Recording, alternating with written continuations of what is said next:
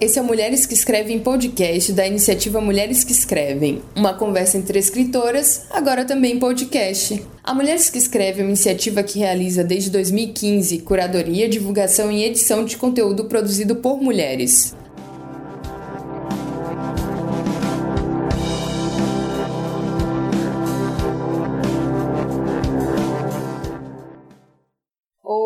Bom dia, mulheres que escrevem podcast. Esse é o episódio número 2 do podcast da equipe. Eu sou a Estela Rosa, curadora da Mulheres que Escrevem. Eu sou Thaís Bravo, tô projetando minha voz hoje. é, uma informação importante: esse é um podcast com patrocínio Kleenex, é, lenços de papel para nariz. É, porque o outono chegou no Rio de Janeiro, então estamos fanhas, lindíssimas, porém fanhas. Tá, agora se apresenta, Thaís Bravo. Thais Bravo e sou coordenadora de projetos da Mulheres que Escrevem. A gente começa de novo? Eu sou. Ah, por mim, continua. Então vai. Aparecendo até o silenciado aqui. Vai ser até você na gravação. Eu sou Sérgio Mello, coordenadora de conteúdo da Mulheres que Escrevem. E eu sou Natasha Silva, coordenadora de redes sociais da Mulheres que Escrevem. Está falando diretamente da Espanha. Mulheres que Escrevem World Tour.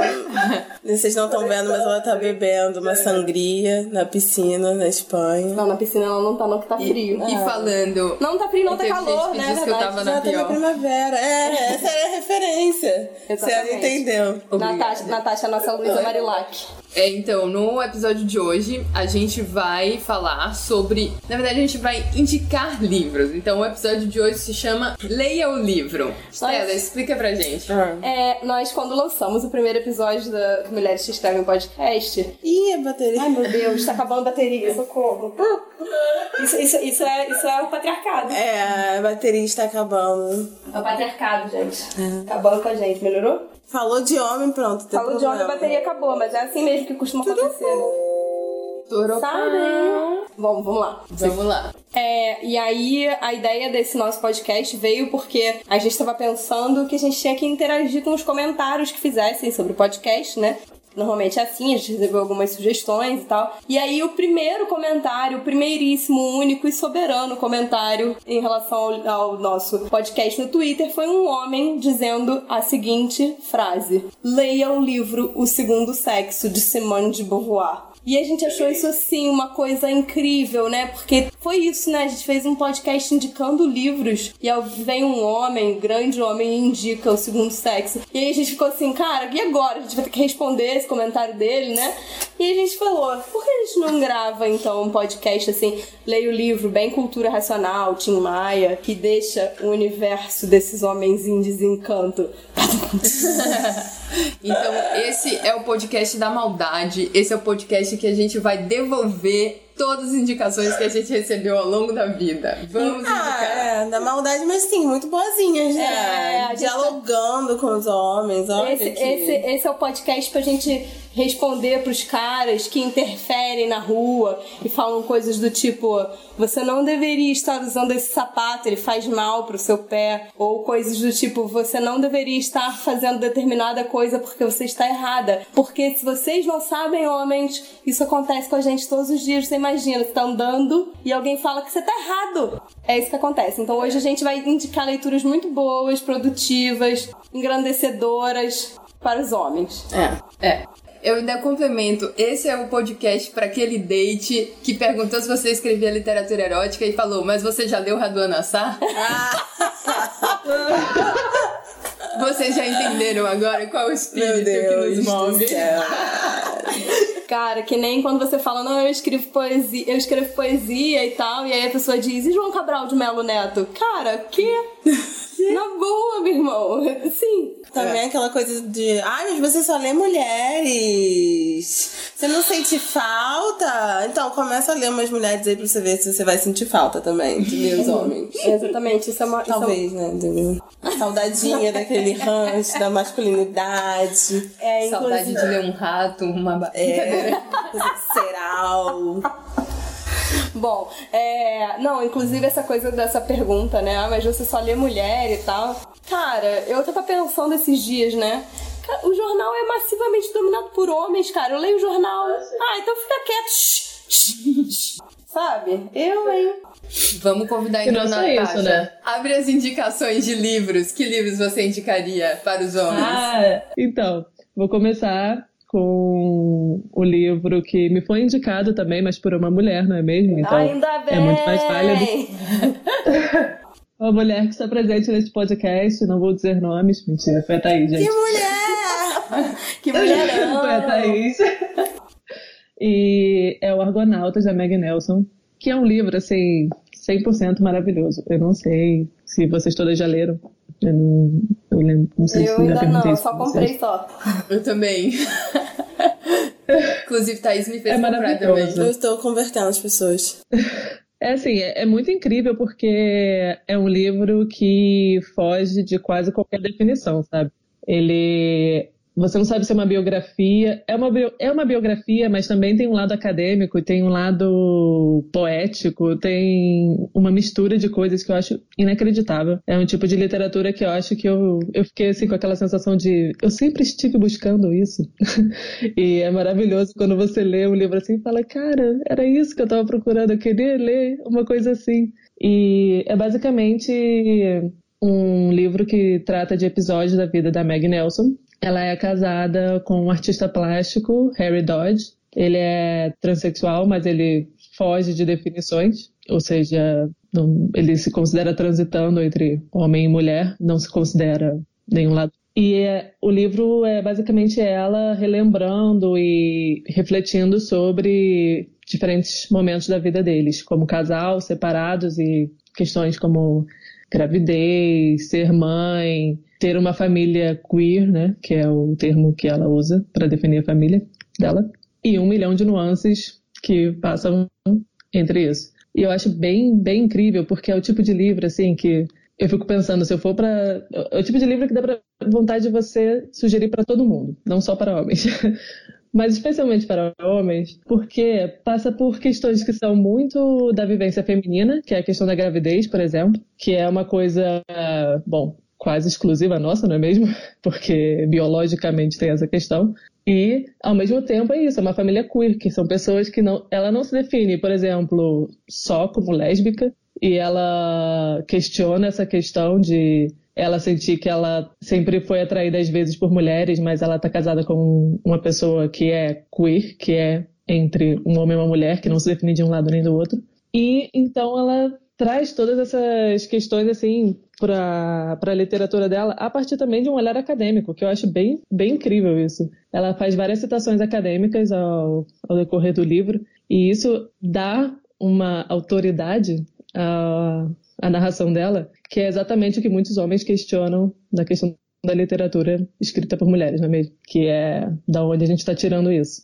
Então eu acho que é realmente incrível é, ler um livro assim e eu sugeriria para qualquer pessoa, mas para homens especialmente, eu acho que é uma maneira de enriquecer o repertório deles e fazer eles se perguntarem bastante: será que eu conheço o universo feminino tão bem quanto eu acho que eu conheço na hora de sugerir qualquer coisa para elas? Acho uma indicação importante, inclusive, olha só. Eu gosto que ela dá uma zoada no Zizek, assim, aí vai vários, vários caras que vão ficar, meu Deus do céu, mas ela dá uma tirada assim do tipo, Total. é isso que estão escrevendo sobre política contemporânea? Pelo amor de Deus, Deus está muito equivocado, tá muito difícil da esquerda fazer alguma coisa boa, então assim, esse momento eu dei um berro, porque assim, maravilhosa.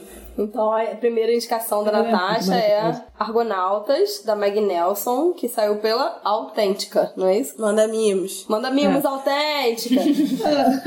Livro maravilhoso, a gente adora vocês, tá? Um Catálogo beijo. impecável, É quero na minha verdade, estante. Catálogo da Autêntica é nosso grande crush. É, cara, então, posso, posso ir então? Vai. Eu queria indicar a grande Bíblia de aprendizado para homens.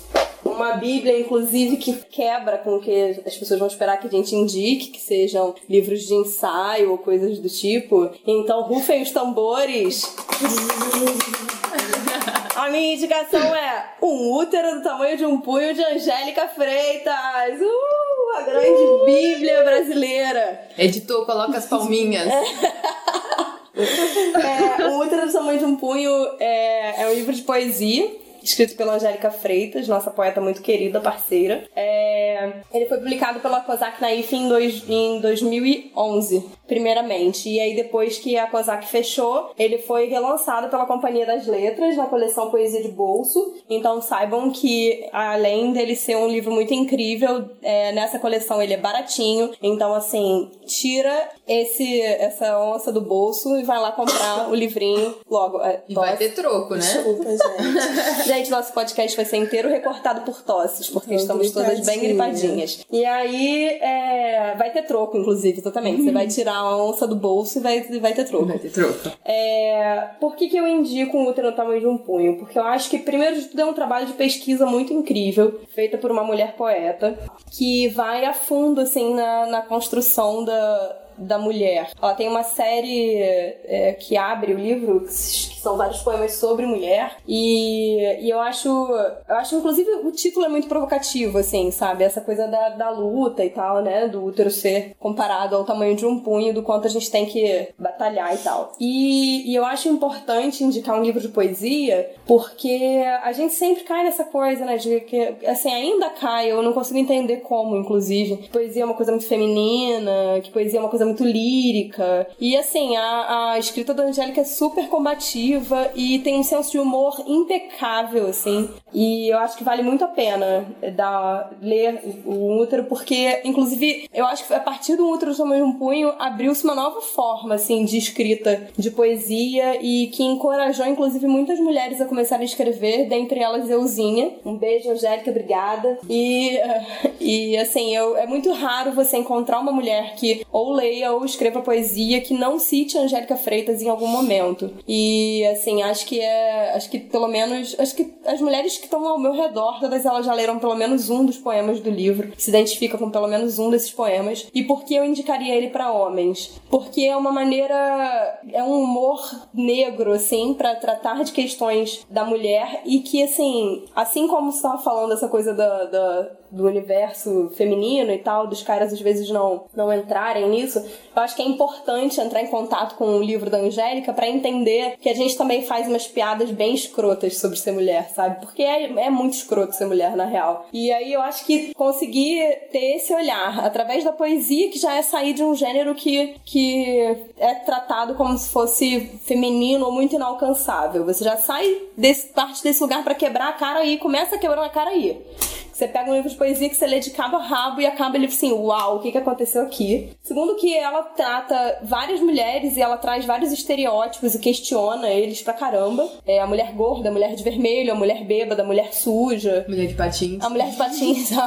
e, e assim, ela faz é, muitos questionamentos em relação a isso. E terceiro, porque eu acho importante que, que os homens comecem a acessar a poesia escrita por mulheres para vocês entenderem o que é que tá acontecendo, que é algo muito grandioso e que não dá pra gente é, não tratar isso assim, desse jeito, porque é um verdadeiro clã da poesia brasileira escrita por mulheres que dialogam entre si e criam uma rede que acho que é importante entrar para compreender isso, assim. E eu tenho, eu é, tenho é. uma história boa com esse livro. Quando eu li ele em 2013, eu, sem, sem saber que no futuro estaríamos fazendo esse programa, eu saí abordando os meus amigos e lendo o livro. Falava, nossa, eu conheci um livro ótimo. Amiga, você fez a cultura racional na rua com o ah, eu, Mãe, você já leu esse livro? É isso que, que a galera racional faz com na o verdade, Universo Sim, eu fiz isso, mas eu fiz com, primeiro com uma amiga que tava na minha casa. Primeiro foi uma mulher, aí depois um outro amigo pediu para se hospedar na minha casa. E aí eu falei, eu comprei esse livro ótimo, abri e comecei a ler pra Meu ele. Meu Deus, e eu, e eu vi a cara de espanto dele, de tipo, eu não acredito que ela vai ler um livro inteiro pra mim agora, mas eu não conseguia não fazer as pessoas lerem aqui. Eu falei, ele precisa pelo menos saber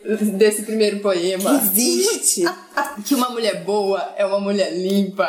Cara. Se ela é uma mulher limpa, ela é uma mulher boa. E eu comecei a mandar por áudio também. Meu Deus, Então, Chega no crush e manda. Eu tenho um quadro bordado, o verso, porque uma mulher boa é uma mulher limpa, que as pessoas lembram de mim quando elas dizem. isso agora. Então tá, então eu vou fazer, vou fazer isso, eu vou fazer isso. Eu vou ler um trecho de poema da Angélica Freitas no nosso podcast. Inclusive, eu vou ler esse daqui porque se tem uma fixação que a maioria dos homens, principalmente os heterossexuais, porque os homens gays, eles normalmente já estão um pouco resolvidos com essa questão, que é o cu, né, gente? O cu, o cu ele é uma grande questão. Tudo é o cu. Vamos fazer um episódio só sobre cu? Eu acho que a gente devia fazer, fazer um episódio de livros que citam cu. Vou Sim. começar a gente, minha pesquisa. a gente vai começar citando a Adélia Prado com aquele belíssimo verso que diz: Ô, amiga, Cu é não lindo. antecipa não, cara. Porra, vai devagar. Foi mal, gente, desculpa. Então é. Era uma vez uma mulher que não perdia a chance de enfiar o dedo no ânus, no próprio ou no dos outros. O polegar, o indicador, o médio, o anular ou o mindinho. Sentia-se bem com o mindinho. Nos outros, era sempre o médio. Por ela, enfiava logo o polegar. Não, nenhuma consequência.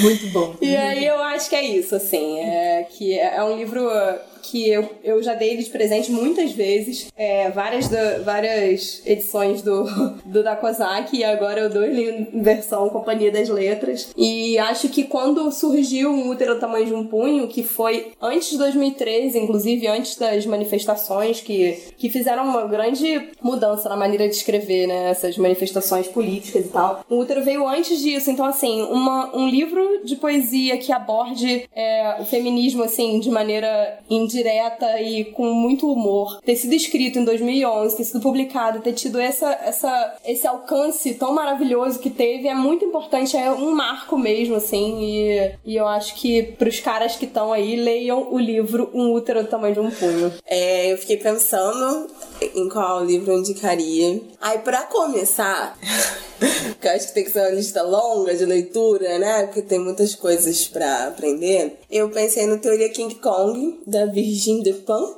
Agora eu não sei se é assim que fala, eu tô aprendendo, assim. Pronunciar assim? É, eu gosto muito desse livro, tipo, porque ela é muito assertiva, assim. Absurdamente é, direta, brutal, honesta. E é um livro que você te dá, sei lá, te dá umas pancadas, sabe? Ela não, não mede as palavras. E aí eu fiquei pensando que eu acho muito importante homens lerem esse que todo mundo deveria ler, mas assim, por que seria importante para homens? Porque eu acho que os homens precisam aprender a conviver com mulheres assertivas e mulheres que escrevem dessa forma. E ela fala uma coisa que eu acho sensacional, que em algum momento ela fala uma coisa do tipo, ah, os homens têm que começar a repensar a masculinidade e escrever sobre isso. Porque é verdade, sabe? Assim, tem anos das mulheres falando sobre feminismo e repensando os efeitos do patriarcado nas nossas vidas e na nossa femini- feminilidade, mas os homens não estão fazendo esse esforço de pensar e de lidar com a masculinidade deles de outra forma, sabe? Tem muitos homens dando palpite de como o feminismo deveria ser, de como as mulheres deveriam agir. Que de, ah, livros elas deveriam ler? é. Não, porque eu apoio o feminismo, mas, mais é o caralho, entendeu? Mas enfim. Mas é o caralho mesmo, né? É, São eles exatamente. é. E assim, é, eu acho que o feminismo é um lugar, te coloca no lugar como mulher de repensar a estrutura e aí repensar você mesma. Isso é uma posição de muita vulnerabilidade, porque você começa a, a duvidar de tudo que você foi ensinada e duvidar da sua subjetividade. É um processo difícil e eu acho que os homens devem fazer isso, sabe? Deve, assim, tem que ser convidados a questionar a masculinidade, os desejos deles. E ela fala muito sobre os desejos e sobre essa coisa da mulher dócil, como isso tá no nosso imaginário de diversas formas de docilidade, que não é tão fácil você se desvincular disso. Enquanto mulher, assim, ocupando esse papel de docilidade, e enquanto homem que deseja isso, assim. Então, ela é brutal e ela vai muito nesse campo da intimidade. Eu acho que. E é um livro assim, você lê super rápido. É, eu peguei pra ler, tipo, num dia, no outro já tinha terminado. E vai, mas vai preparado, porque vai, vai doer, não vai, Vai, ser tranquilo, não. Se dói pra gente, imagina pros caras. Nossa esse, esse é chute no Senhora. saco mesmo. Olha, É. eu que gosto muito de putaria, né? Fico ligada lá quando falam de pornografia e tal. Esse livro é incrível. Eu acho que os homens deveriam ler pra repensar também a relação deles com pornografia. É, É, porque os caras ficam assistindo aí esses filmes de, de homem viciado em pornografia. Uhum. Que é uns filmes. Esse, que é, essencialmente o que é uns filmes muito clichêzão, sabe? Que é moralista, só tem. O, o final vai ser sempre. Ah, o cara tá doente porque ele assistiu pornô. E, e, enfim, eu discordo desse tipo de relação direta. E eu acho que ela tem umas reflexões que vão para muito além disso, são muito boas, assim, até porque ela já, uhum. já foi da indústria, já, já trabalhou como prostituta, então ela tem uns insights, assim, muito loucos. É, ela tem uns, uns posicionamentos que o que eu vejo muito das, das mulheres falando dela é que nem, todo, nem todas as mulheres concordam com os posicionamentos dela, mas concordam que a escrita dela é fundamental. Porque o modo como ela escreve, esse jeito assertivo, a gente precisa de mais mulheres fazendo isso, pra gente saber que a gente pode fazer isso. Mas eu também diria pros homens, qualquer um desses livros que vocês forem ler, não ficar usando isso como um argumento de não, porque eu já li fulana de tal, então, e ah, do é. tipo, ah, eu sei, porque ela disse isso e isso tá certo. Então, assim, não, não façam isso, sabe? Não usem é, as fala... palavras de uma mulher para ir contra outra mulher, sabe? Pelo amor de Deus. Que estejam abertos à escuta. A gente tem que explicar muitas não coisas, né? Abre o quadro. Exatamente. Pegaram o caderninho, são muitas dicas gente, aqui. leitura crítica. Vocês são é. suficientemente é. inteligentes para fazer isso. Desenvolvam suas capacidades críticas, entendeu? Sejam pessoas melhores. A gente espera vocês aqui. É porque eu sei que é uma leitura polêmica, assim, aí do tipo, ah, não, porque se fulana disse isso, eu li isso, então você tá errado. Não, querido. Vamos é. aprender que não. E sobre essa coisa de desconstruir masculinidade, é, estamos aqui com meu marido. Vou, vou silenciado? silenciado, passando quietinho aqui. É, eu sempre falo, converso com ele, que é muito importante desconstruir é, essa masculinidade tóxica, que não, não só é tóxica para as mulheres, mas como para os caras também. É, e eu falo sempre, eu sempre repito essa frase para ele: vocês não estão só matando a gente, como vocês estão se matando, sabe? E é assim, é sobre morte mesmo, é sobre morte física mesmo, não é simbólico, é real. Os feminicídios são cometidos por homens completamente é, é, envolvidos nessa masculinidade tóxica que não conseguem lidar com os próprios sentimentos, não conseguem ser confrontados, não conseguem se repensar, não conseguem ter autocrítica. Então, assim, cara, a gente, a gente não quer que vocês morram, não, cara. Às vezes a gente até pensa isso, mas a gente não quer, não. Na realidade, no fundo, no fundo, a gente quer que vocês se tornem pessoas melhores. Então, assim, vamos lá, leiam um livro. A Virginia vai deixar vocês bem tensos mesmo. É importante ficar nesse lugar incomodadinho, tá bom? Eu tô me sentindo Queer Eye aqui. O Queer Eye é, né? Ah, é verdade. Eu, a minha. Eu vou lá. Minha indicação, quando a gente pensou nesse tema, a primeira coisa que veio na minha cabeça foi a Virginia Woolf, né? Quando estamos aqui no V ainda. Leia os clássicos. É, não é mesmo? Não é isso que vocês dizem? então, mas eu demorei muito pra ler a Virginia. É, não sei se é porque eu fico um pouco impressionada com essa história de suicídio. Eu confesso, eu sou uma pessoa meio sensível para isso. E, enfim, eu não sabia o que esperar dela. Demorei um tempo para ler, principalmente o Miss Dalloway, que eu também não sabia se eu teria uma relação com o livro que ia me impedir a ler. Só que quando eu li, e, e isso explica, na verdade, a minha indicação, é porque eu vejo que os homens é, tendem a dividir muito quando é uma escritora, ela vai apelar mais pro afeto e pra, pra memória, e quando é um escritor, ele vai ser um mestre na forma, ele vai inovar, ele, enfim, ele vai ser racional, né, e, inovador. O homem fica com esse lugar aí do, do gênio, e, e as mulheres sempre com do afeto. E a Virginia, eu acho ela, cara, bizarra, aquela mulher bizarra. Quando eu fui ler o, o texto dela, eu fiquei chocada, assim, com quanto ela é inovadora, quanto ela é erudita, né, que ela, enfim, uhum. também teve um, um, um capital cultural foda ali. É, e eu acho que você, homem, que tem problema, sei lá, em ler mulheres, eu acho que começar por ela é uma boa. Ainda mais se você for um cara um pouco pedante e, e quiser ler só os gênios. Lê ela porque ela é genial. É assim, eu, eu, tô acho... eu tô imaginando quem é o nosso ouvinte ideal. E nossa, não, não quero te conhecer.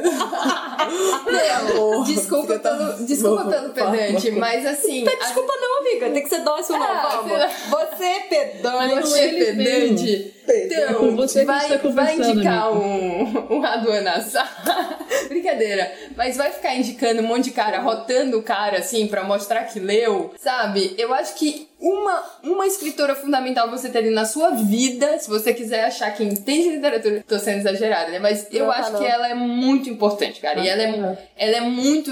Ela é muito inovadora. Eu acho que ela é muito inovadora. Quando eu li o, o texto dela, eu fiquei assim, muito surpresa como ela mistura as vozes dos personagens, como no assim, em um parágrafo, muda a voz do personagem sem ter uma indicação tão clara de que mudou o pensamento, mas você consegue reconhecer que não é mais uma mulher pensando, que é um homem pensando, que é um velho, é um jovem. Então, isso vai se movendo muito rápido. Ela consegue construir genialmente. Eu já vi pessoas novas tentando imitar isso. Né? E, e aí, quando eu fui questionar e falar, olha, não. Inclusive, isso aconteceu com um homem, inclusive. Eu fui ler. É difícil, rapazes. Tem Eu um fui cuidado, ler o texto de entendeu? homem e eu falei, eu não entendi. E aí ele falou, tu já leu Virginia Woolf? e aí eu falei, já, não é isso. Já tá bem ruim Já, você escrever. e é diferente. O que você tá fazendo não é o que ela faz. Porque... Já é exatamente por isso que eu tô te criticando, porque eu já li Virginia Woolf e assim, querido. querido. Pois é. Eu acho muito bem. arriscado o que ela faz, mas ela consegue fazer bem. Então, se você quiser arriscar, arrisque com cuidado e, e, e, né, praticar. Eu acho que é um exercício, é um exercício pra, pra chegar lá. Eu acho que dá um trabalho, assim. Mas É, e assim, eu como pessoa que teve dificuldade de ler Virginia Woolf, é, se você quiser uma colher de chá, rapaz, porque não é fácil mesmo, vai pra um teto todo Eu seu, porque também isso. vale super a pena, É. porque a gente cita ele, e é, e é isso, né? Um teto todo seu é esse livro, é da Tordesilhas, né? É. Oi, Tordesilhas, a gente cita ele em todas as nossas coisas, eventos, tudo que a gente faz, não pode. A livraria onde a gente se apresenta, se não tiver um teto todo seu, vai perder dinheiro. E aí, é, assim, acho que um teto todo seu é muito importante pra fazer essa leitura crítica sobre si mesmo, assim, enquanto homem. Eu fico imaginando a leitura de um homem sobre um teto todo seu, sabe? Porque consegui enxergar, porque é isso, ela tá escrevendo do lugar dela, de escritora super privilegiada que ela era, e ela reconhecia isso com muita facilidade, inclusive, sem problema. É, é bem legal, inclusive, vocês olharem como uma pessoa privilegiada pode reconhecer seu próprio privilégio. E, e ela fala pra outras mulheres, então é quase que invadir uma conversa ali, bem íntima, e, e entender o funcionamento desse, desse lugar é, das mulheres escritoras, assim. Acho que quem tiver dificuldade de ler um romance da Virginia Woolf pode partir pra isso, tá? Tá liberado, tá liberado de ser fraquinho, tá? Eu sou fraquinha, eu sou fraquinha. Natasha tem mais um? É, na verdade, eu tenho. Agora, com isso que a Ciane estava falando, eu estava pensando numa coisa. É, que existe, eu acho que talvez essa questão mesmo de alguns livros, algumas coisas que a gente comenta aqui serem difíceis de ler. Assim, de engrenar numa leitura, né? E aí eu fico pensando, tem muito cara, assim, eu falo da minha experiência, que eu chego e falo, tipo, Oi, você já leu alguma escritora mulher? E o cara já leu, tipo, 50 clássicos, conhece todos os clássicos dos homens e não sei o quê, e nunca leu nenhuma mulher. E aí eu pergunto, você já se questionou sobre isso? E a resposta é sempre, ah, não, é só que nunca aconteceu, entendeu? Tipo, nunca tropecei num livro de uma mulher, basicamente. Nossa, eu vou começar a jogar livro na rua. Exato. Então eu fico assim pensando, tipo, a Virginia Woolf, cara, ela é um clássico. Ela, se existe um clássico da literatura escrita por mulheres, eu acho que Virginia Woolf é, tipo, dos iniciais, sabe? E os caras simplesmente não chegam lá. Não chegam porque não existe um interesse, porque acham que não vale a pena, ou vem de uma maneira inferior mesmo, enfim. E aí eu tava pensando que maneira seria mais fácil de aproximar os homens da literatura escrita por mulheres. E aí, às vezes, eu fico pensando, sei lá, sabe? Começa pela cultura pop mesmo. Começa pelos livros escritos por mulheres, assim, coisas que muitos consideram como literatura inferior, não é mesmo? Porque é, sei lá, ficção científica, porque é chick lit, como chamam. E é literatura boa, de verdade, sabe? Existem muitas mulheres que estão nesse mundo escrevendo livros bons, que são considerados inferiores porque não é literatura cult, não é mesmo? Mas é literatura boa. Você vê que são mulheres que estão escrevendo coisas muito boas mesmo, e muitas vezes com protagonistas que são mulheres. E isso tem uma influência muito, muito grande, assim, sabe? E aí eu fiquei pensando, assim, comigo mesma, de livros que eu li, assim, tipo, na minha adolescência, crescendo, assim, na, na minha idade adulta, jovem, que foram, assim, bem de cultura pop mesmo, com protagonistas mulheres, que também não é tão fácil, isso também é outra questão, mas isso já é para podcast, não é mesmo? Mas um deles, aí vou, não tem nada a ver com qualquer outro dos livros que a gente trouxe aqui, mas é um livro que eu gosto muito, que é o da série dos Jogos Vorazes, que foi escrito pela Suzanne Collins. Eu adoro essa série, eu adoro esses livros, eu acho que eles são bem escritos de verdade. Eu não tô falando isso porque, né, tipo, é porque as pessoas realmente ficam se questionando porque é um livro gado as pessoas acham que não é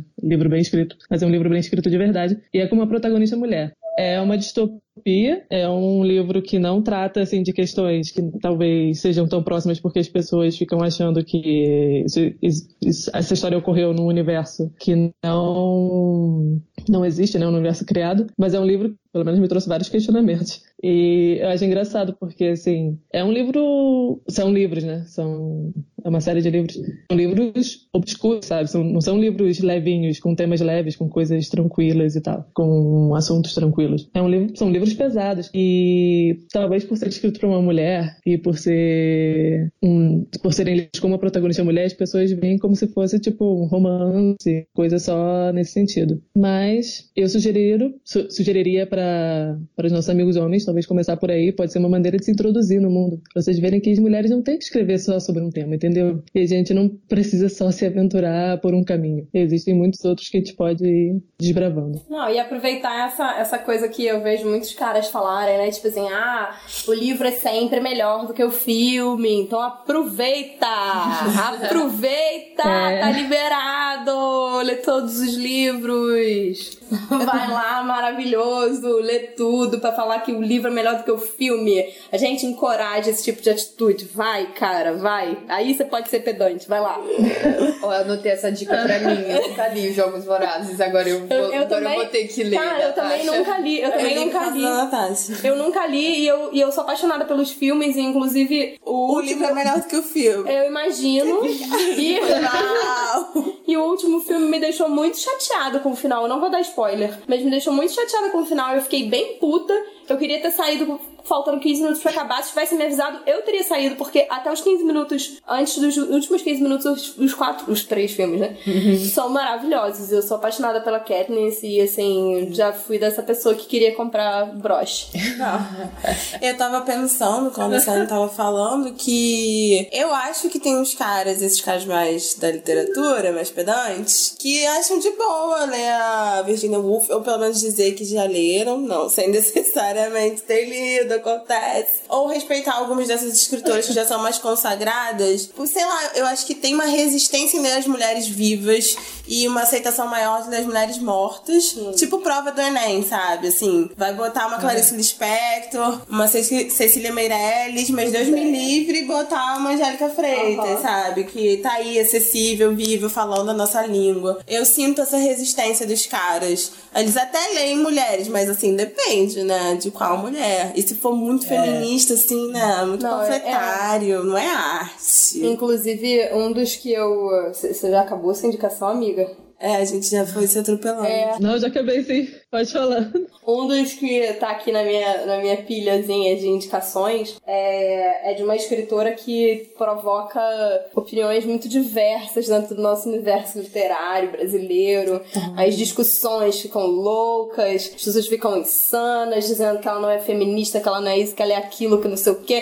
Ficam falando muito da personalidade dela e falam um pouco dos livros, que é a Ana Paula Maia. É, ela, ela, inclusive, reclama bastante disso. Tipo assim, cara, para de falar o que eu acho ou não, ou ficar me perguntando qualquer coisa, vai lá ler meu livro, sabe? E de alguma maneira eu acho que ela tá mais é que certa mesmo de falar isso. E, e por mais que eu discorde de várias opiniões dela, que eu já deixei isso bem claro algumas vezes, é, eu não deixo de admirar a forma como ela escreve e o que ela faz, porque fazer o que a Ana Paula Maia faz nesse universo em que a gente tá agora é assim, uma loucura, porque o que acontece? Eu tô aqui, inclusive, com um deles que é o de Gados e Homens. Foi publicado pela Record. É, os primeiros livros dela foram publicados pela Record e o último, que se chama Enterrem Seus Mortos, que saiu agora, em março, acho, é, foi pela Companhia das Letras. É, a Ana Paula Maia, ela escreve romances, novelas, eu não sei muito bem qual seria a divisão a dar, mas também não importa muito, né? E, mas ela escreve sobre, sobre homens brutos e os personagens delas são homens. É, a grande maioria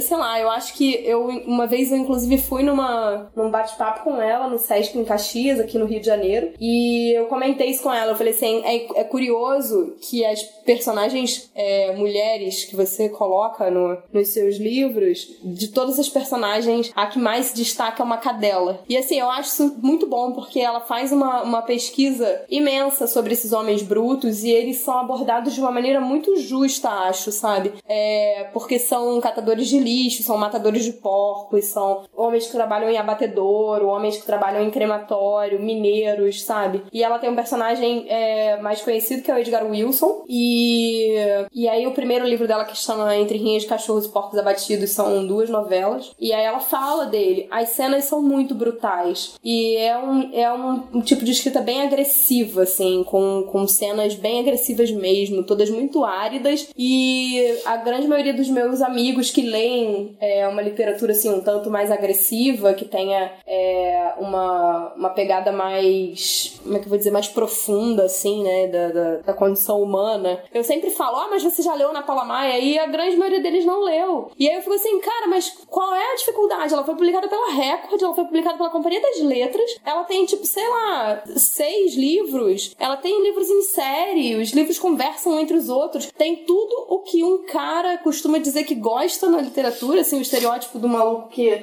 que curte ler, sabe? E as pessoas não chegam lá na Paula Maia por quê? Sabe? Por quê? Por que será? Não é? Então, assim, eu acho que a, essa, essa é a minha indicação mais voltada pro conteúdo do livro, sabe? Que eu acho que não é nem pra, pra ah, pra você aprender alguma coisa, ou pra você entrar em contato com o universo Uhum. das mulheres tal. Não. É pelo conteúdo mesmo, assim. É um cara que for ler o- a vida do Edgar Wilson, de como ele passou por isso tudo, vai se apegar sim ao personagem. Tem um, do- um dos últimos livros dela que ela é uma colônia penal, sabe? Isolada, assim. Os caras estão, tipo, morrendo da colônia penal porque ela vai fechar. Então, assim, sabe? São temas brutos e que seriam considerados masculinos, sendo escritos por uma mulher negra que tá aí batendo, batendo na tecla de que o que ela quer falar é sobre a literatura dela, sabe? Ela quer falar sobre o que ela escreve. E, e é uma coisa que a gente conversa bastante, né? Que a gente não quer ser chamada pra mesa pra poder compor mesa sendo cota, né? E eu acho que isso é uma coisa que a Ana Paula Maia bate muito nessa tecla, assim. E,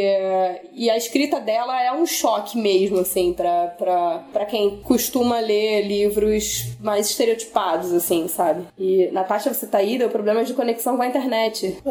Aí. Não, eu, eu tô, só tá tipo mais lento o áudio, na verdade. E, enfim, então assim, acho que qualquer um dos livros da Ana Paula Maia, se vocês forem pesquisar, eles têm uma ordem é, de, de escrita, assim. Acho que ele começa com Entre Rinhas de Cachorros e Porcos Abatidos, e depois ele tem uma. Os livros se relacionam e eles são. é, como é que chama? Frequência, né? Frequência, sequência, e ela fica indo e voltando no tempo com vários personagens, e eles vão se cruzando. Então é um grande universo bruto, árido, seco, difícil, de morte, de. E assim, eu fico tentando convencer todos os meus amigos a lerem Ana Paula Maia porque ela é realmente muito incrível. Então a minha dica é leiam Ana Paula Maia. Eu fiquei pensando enquanto tava falando que é um sistema muito perverso, né? Então, ela consegue ser publicada, ela consegue ser publicada numa editora grande e a gente espera, bom, ela vai conseguir ter destaque, mas a diferença é compor mesa, ser chamada pra compor mesa, quem vai resenhar. Então, eu acho que tem um- um- uma diferença aí de do quanto que o livro é falado, do quanto que o livro é resenhado, tanto que as pessoas vão botando no mundo. Eu, eu, essa semana eu fiquei com muita raiva de, de ver um tweet de um cara falando: ah, esse livro é o livro mais adulto já escrito porque ele fala sobre um cara que tava pensando sobre como pagar os boletos. E eu fiquei, cara, como é que a pessoa se dá o direito de falar do o livro adulto já, jamais escrito, sabe? Sendo que esse ano a, a Júlia Vima lançou o Manual da Demissão, que é um, um, pô, um livro sobre você estar demitido, sabe? Então, é, acho que tem aí uns problemas de como as pessoas é, acessam, é, tomam Sim. conhecimento desses livros. Sim, total. Eu fico sempre muito, muito me questionando, assim, sabe? É, cara, é, é, é, muito absurdo que os caras não estejam chegando na Ana Paula Maia. Muitos deles chegam, ela, inclusive, ela, ela é muito mais relacionada, né? E colocada em mesas com homens e tal, para falar sobre é, uma literatura que a gente poderia chamar de mais bruta, assim. Mas, ao mesmo tempo, eu fico com essa sensação, assim, que eu tenho vários amigos que. Eu não vou ficar citando o nome de escritor aqui, tá? Uhum. Mas vários amigos que ficam lendo aí aquele escritor que fala fala sobre cheirar aquele buraco que tem no chão. então, assim, eu fico pensando que vários amigos que leem esse tipo de literatura estariam lendo Ana Paula Maia e gritando, desesperados, né? Assim, apaixonados pelos personagens e se identificando de alguma maneira. E essa pesquisa dela, e ela mesma fala que ela se inspira em, em, em filmes é, de, de bang bang, sabe? E, sei lá, Búfalo Spallanzani, sabe? Então, cara, é isso, né? É o que os, os meninos das nossas gerações aí para trás e tal aprenderam. E ela tá bebendo nessa fonte e escrevendo para todo mundo, né? Sim. E é isso, assim, para mim a Ana Paula Maia é, é uma excelente escritora. Eu gosto muito da forma como ela escreve e acho que o que ela tá fazendo é, é, é muito desafiador, assim, para as mulheres escritoras, sabe? Acho que ela se autoriza a ocupar um lugar que não é todo mundo que bota essa banca, não, cara. Que Com certeza. Então, eu tava pensando em quais escritoras a gente poderia recomendar para homens que fossem vivas, né, nacionais. E no último podcast, na primeira temporada, a Estela recomendou um livro. E aí eu finalmente li esse livro. E também vou recomendar agora nessa segunda temporada. Eu que fiz, é... eu fiz um hashtag leia o livro. É, e foi, me influenciou. Que é o Canção Sem Palavras, da Laura Cohen Rabelo. E esse livro, quando eu tava lendo, eu fiquei muito desesperada aqui também para recomendar para várias mulheres, porque eu acho que ele dialoga muito com várias questões nossas e muito, tipo, mulheres da minha geração. Mas acho que também é muito importante para homens lerem esse livro, porque eu acho que a Laura consegue escrever uma personagem mulher que vivencia o machismo, mas aquilo ali não tá tá dentro do livro, é um tema para mim, pelo menos na minha leitura é um tema presente, mas é nas nuances, não é explícito. Então acho que fica é, é uma experiência de você ver como é sofrer essas pequenas opressões diárias, dentre as que são sim explícitas e gritantes e violentas, mas também aquele cansaço diário de ter que conviver e se adaptar com alguns ambientes e, e se diminuir. Enfim, eu achei. E eu acho que assim, talvez só tenha escrito a palavra machismo no livro duas vezes, no máximo, e eu achei isso incrível, assim, porque a gente tá numa época tão. que isso é uma pauta tão urgente que às vezes a gente não consegue falar disso nas nuances. E, e é importante. Eu acho que talvez faça alguns homens ter uma outra percepção da, da vivência enquanto uma mulher e uma mulher artista, sabe? O que significa conviver com esse meio que parece muito, né, liberal e ninguém é machista, mas óbvio que não é assim. Sim, e uma coisa que eu comentei com a Thaís, que eu já comentei com a própria Laura, é que o livro dela me dá uma sensação de personagem, de ter as personagens homens é, muito bem construídas também, assim, e de maneira muito honesta, de maneira muito, é, como é que eu posso dizer, assim, não sei, eu acho que ela, ela jogou generosa. muito... É, generosa, exatamente, é, exatamente, fugiu a palavra. E eu achei que, que assim, os homens que participam do livro são muito, é, foram construídos de maneira muito generosa. É, eu acho que eles foram colocados com o seu lado vulnerável, que é algo que às vezes não entra, né, na, na na escrita, assim. E, e, uma coisa que eu tava conversando com ela essa semana ainda, comentando do livro dela, porque é infinitos os comentários que eu tenho pra fazer sobre esse livro, esse livro é maravilhoso, que é, é muito marcante como o livro é inteiro construído na ausência dos homens. E de como a Matê, que é a personagem do livro, como ela se expande nessa ausência. E acho que como ela percebe que ela tem mais espaço para ocupar até. E, e essa ausência é muito generosa. Porque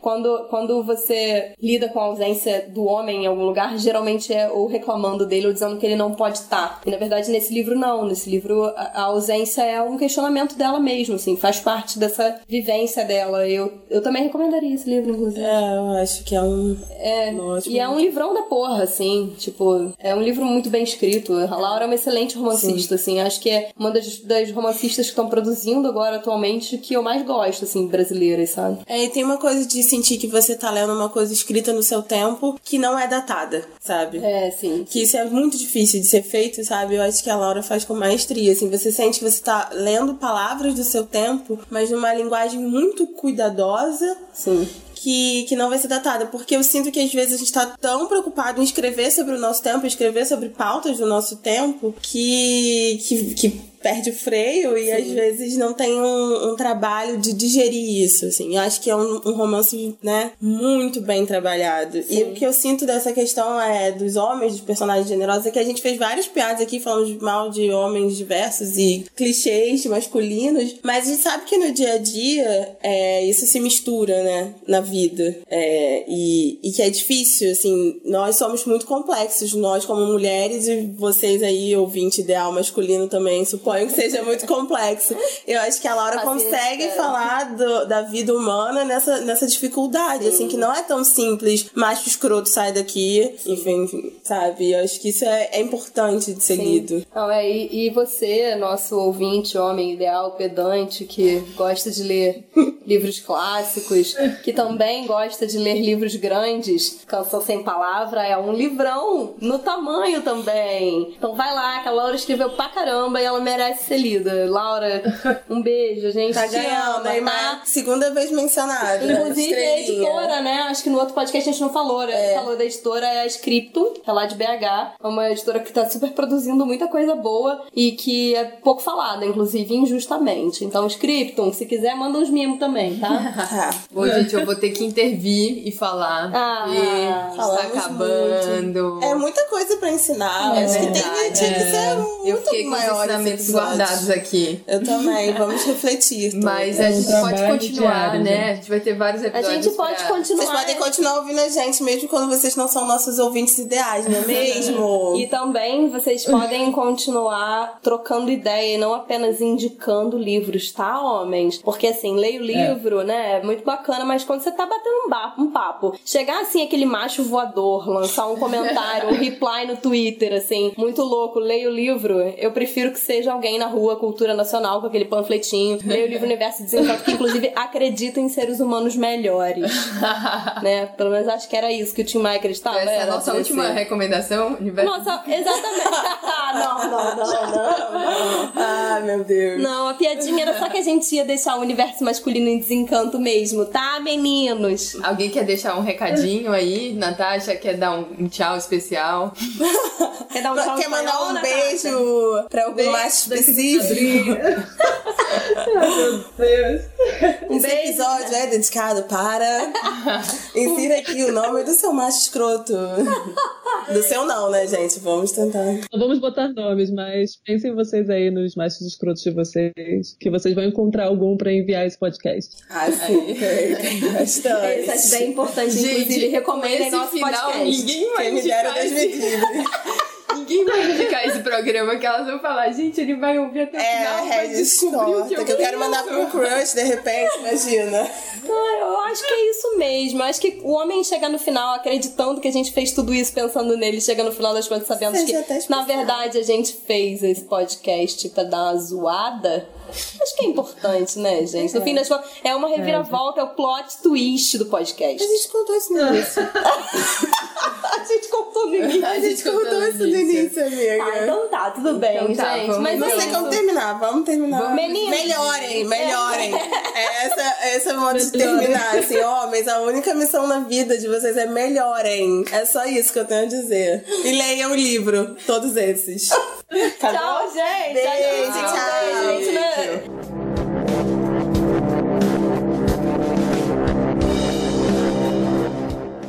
Esse foi mais um episódio especial do Mulheres que Escrevem Podcast. E gostaríamos de registrar o quanto estamos felizes com a audiência do podcast e com o apoio que temos recebido. Nós conseguimos trazer estes oito episódios até vocês com o apoio inestimável de nossos amigos, em especial do editor Regis Regi e do podcaster e co-criador da Arquivos Secretos Radio Station, Pedro Lobato. Após esse episódio, o podcast passará por algumas mudanças e, infelizmente, a periodicidade poderá ser alterada. Espero voltar em breve com mais escritoras convidadas e mais divulgação da literatura produzida por mulheres. Espero que vocês nos acompanhem. Para saber mais sobre o nosso trabalho, acesse nosso Medium, Facebook, Instagram, Twitter, cujos links estão disponíveis na descrição desse episódio. Para dar dicas, sugestões e ideias sobre o podcast, entre em contato pelas nossas redes ou use a hashtag no Twitter, hashtag MQEPodcast.